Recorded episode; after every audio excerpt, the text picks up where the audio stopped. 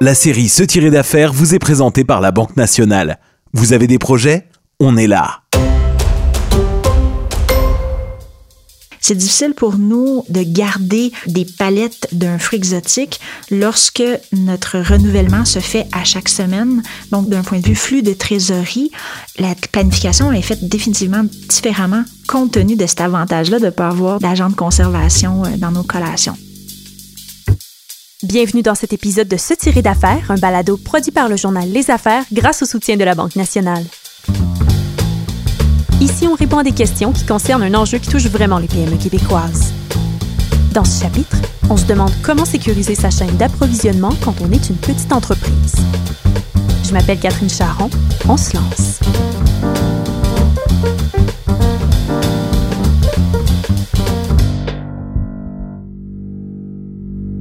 Notre production se fait sur une base hebdomadaire. Donc, à chaque semaine, donc 52 fois par année, notre inventaire de collation tombe à zéro littéralement.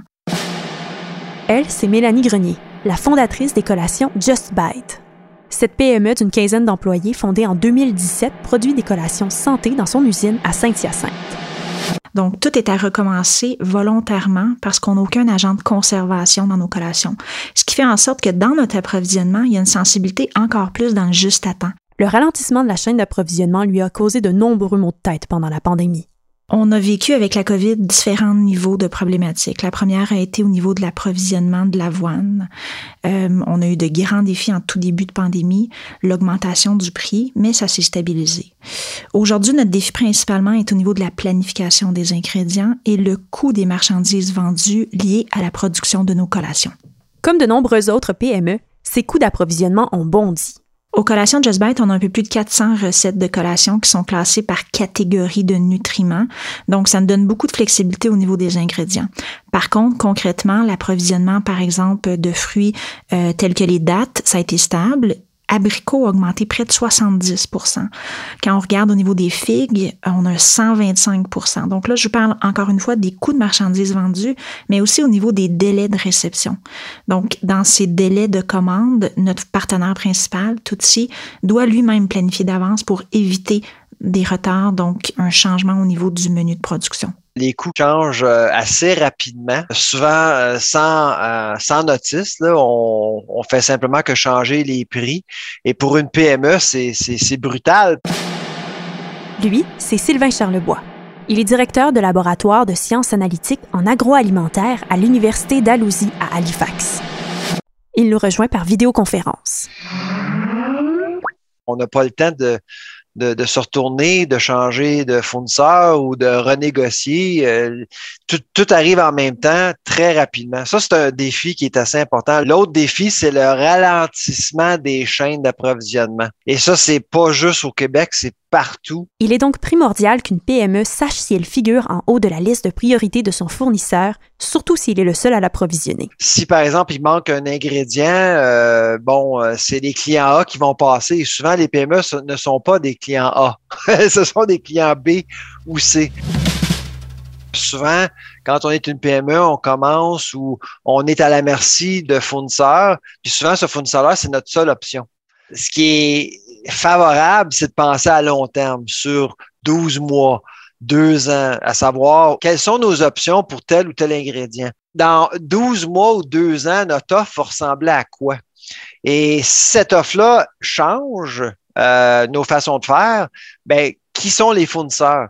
L'autre chose, c'est de se laisser motiver et inspirer par ce qui existe. Et ensuite, euh, élaborer un menu ou euh, le design de certains produits qu'on veut offrir à, nos clients. C'est important d'innover, d'offrir quelque chose de nouveau, quelque chose de différent, mais en même temps, c'est de voir qu'est-ce qui est possible en amont par rapport euh, à ce qui se passe avec la chaîne d'approvisionnement. Mélanie Grenier a justement eu à faire une telle révision de sa chaîne d'approvisionnement et de ses recettes afin de jongler avec la pénurie de certains ingrédients. Aujourd'hui, on travaille avec des joueurs euh, québécois au niveau de notre approvisionnement.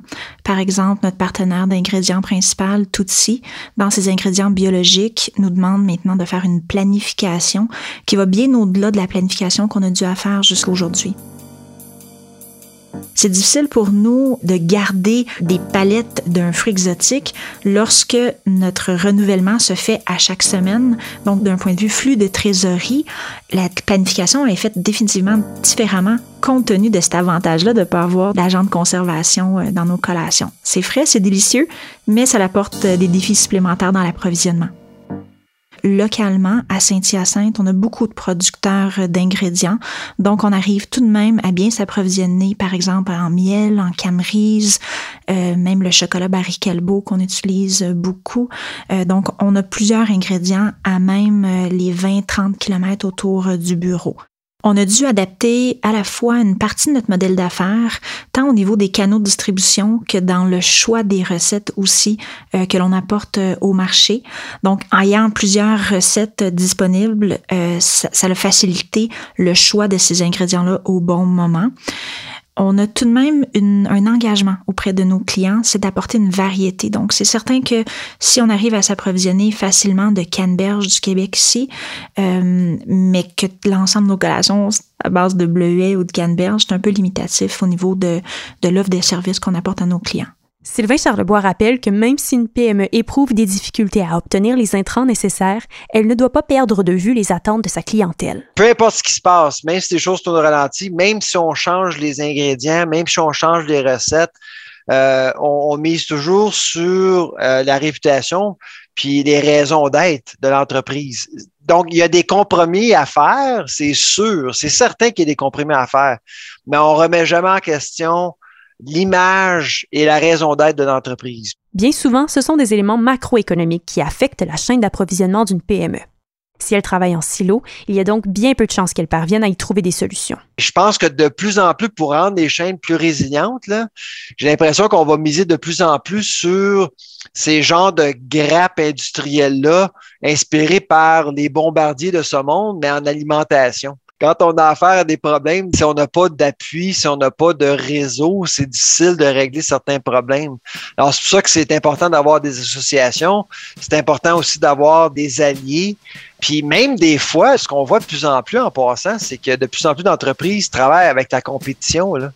Parce que dans le fond, là, ce qui, arrive actuellement pour le secteur agroalimentaire, c'est qu'on fait, on fait tous face à des problèmes majeurs les changements climatiques, les guerres de monnaie, problèmes au niveau de la main-d'œuvre, la logistique. Il n'y a pas une entreprise, il n'y a pas une seule entreprise qui peut régler tous les problèmes. Nestlé en Suisse, qui est la plus grosse entreprise en agroalimentaire au monde, l'avoue. Nestlé ne peut pas régler les problèmes seul. On doit travailler ensemble. C'est d'ailleurs une avenue qu'envisage Mélanie Grenier. Euh, nous, on a un espace de production qui est immense. En ce moment, on vient d'aménager des nouveaux locaux. On invite à, bras grands ouverts des entreprises qui font aussi des collations santé parce qu'on veut partager les achats ensemble, on veut partager le transport ensemble. Sylvain Charlebois n'est pas convaincu que l'autosuffisance du secteur agroalimentaire du Québec soit la seule solution pour sécuriser la chaîne d'approvisionnement la réalité du Québec, c'est une économie ouverte. 60% euh, de la richesse du Québec est basée sur les exportations du Québec. Et au Québec, on n'a que 9 millions d'habitants. Le Québec est très bon à produire certains produits, mais le Québec est pas bon dans tout. C'est ce qui conclut cet épisode de Se tirer d'affaires. Pour ne rien manquer des prochains chapitres de cette série, abonnez-vous à nos comptes sur votre agrégateur de balado préféré, que ce soit celui d'Apple, de Spotify ou de Google Podcast. C'était une réalisation de Virage Sonore. Je m'appelle Catherine Charon. On se retrouve dans un prochain épisode.